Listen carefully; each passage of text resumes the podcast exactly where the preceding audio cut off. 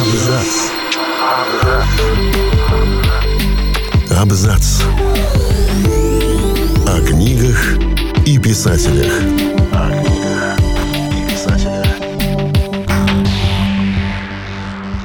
Всем привет, я Олег Булдаков, и сегодня я расскажу о космофантастике, вышедшей за последние годы. Космос всегда манил человечество. Мы открывали для себя его тайны и познавали его масштаб долгие века. И он продолжает оставаться загадочным и притягательным. Тем не менее, он стал немного ближе, когда мы научились преодолевать тонкую границу атмосферы родной планеты. Сегодня мы решили рассказать, какую фантастику о космосе, вышедшей за последние годы, стоит прочитать. Хотя роман Адриана Чайковский «Дети времени» увидел свет недавно, по духу он напоминает классику фантастики. Работы таких авторов, как Артур Кларк и Айзек Азимов. Корабль «Ковчег» с тем, что осталось от человеческой цивилизации, летит на поиски нового дома. Планета, к которой он приближается, однажды должна была стать местом смелого эксперимента доктора Авары Керн. Сюда планировали заселить обезьян, зараженных специальным нановирусом, что ускоряет процесс эволюции. Из-за террориста-смертника эксперимент провалился, обезьяны погибли. Но нановирус все же вступил в реакцию с экосистемой планеты, найдя себе других носителей. В «Детях времени» много свежих идей и попыток найти неизбитые ответы на вопросы, которые были заданы в фантастике множество раз, но не теряют актуальности. Эта книга о ценности наследия и новых путях в будущее. Времени здесь действительно уделяется много внимания. Масштабный сюжет охватывает тысячелетия. Эволюция другого вида, пауков, показана невероятно убедительно и захватывающе, а конфликты внутри экипажа человеческого корабля подчас кипят так, будто людей не отделяет от бесконечной пустоты космоса лишь обшивка их ковчега.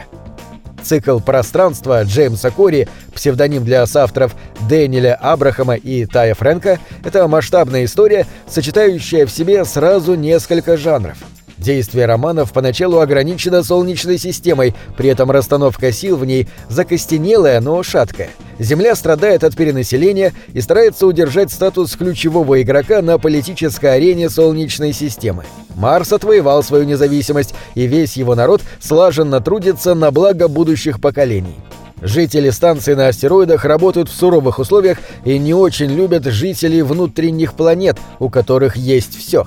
С каждым поколением условия жизни накладывают на всех свой отпечаток, сильнее отделяя народы друг от друга. А теперь добавьте в этот котел политики, ксенофобии, террористов, опасные внеземные биотехнологии и маленький космический кораблик, команда которого пытается поступать правильно. Здесь будет много экшена, причем в условиях действительно сурового космоса, где малейшая ошибка может стоить героям жизни. Но еще больше сложных и страшных решений, которые принимают несколько, а расплачиваться за них будут тысячи. Твердая научно-фантастическая составляющая и великолепно прописанные конфликты делают цикл Кори одним из наиболее сильных образцов жанра последних лет. «Шесть пробуждений» Мера Лаферти – роман о корабле, который летит создавать колонию вдали от Земли. Несколько тысяч спящих пассажиров и шестеро членов команды, которым доверен корабль на долгие годы полета. Капитан, помощник капитана, два механика, врач, пилот. Все они – клоны, и в случае смерти их сознание будет загружено в новые тела, которые ждут своего часа в специальных цистернах. И однажды они просыпаются в этих цистернах все вместе, рядом с трупами предшественников. Без памяти не только о последних часах, о годах своей прошлой жизни. Убийцей может быть только кто-то из шести. Космос здесь служит скорее декорацией. Огромный корабль, которому лететь до пункта назначения еще сотни лет. Помощи ждать неоткуда. Положиться можно только на себя. Читателей ждут шесть историй, по одной от лица каждого из персонажей, в которых мы будем знакомиться как с их предысторией, так и с тем, как они справляются с текущей ситуацией. А прошлое у всех шестерых богатое, и каждому есть что скрывать. Поиски убийцы сильно осложнены, ведь доверять друг другу в таких условиях затруднительно. Роман охватывает множество вопросов, связанных с подобным видом клонирования. Прежде всего, какое влияние это оказывает на общество в целом и отдельного человека. При этом роман читается как первоклассный детективный триллер. Автор великолепно интригует и нагнетает напряжение. «Гамбит девятихвостого лиса», автор Юн Хали, пожалуй, самая удивительная научная фантастика в нашей подборке. Это роман, написанный математиком, где соблюдение календаря определяет работоспособность механизмов. Космическая империя диктует соблюдение государственных праздников и ритуалов, отклонения именуются календарной ересью и пресекаются быстро и жестко. Ведь если позволить такой ереси распространиться, может отказать имперское оружие или даже двигатели кораблей. Это завязано на математических принципах, как и военные формации империи. Главной героине Келчерис ради победы в битве пришлось использовать против еретиков их же оружие – Такое строго наказывается, но, отметив ее способности, начальство дало через шанс восстановить свою честь.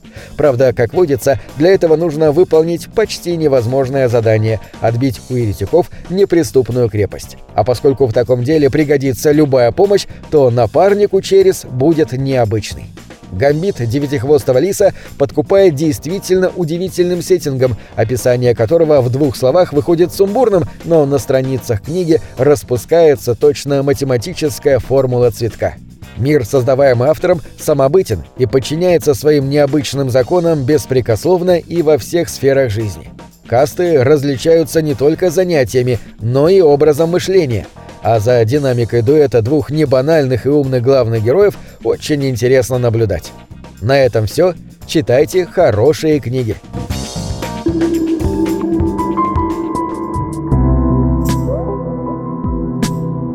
Книги — это двери, что выводят тебя из четырех стен.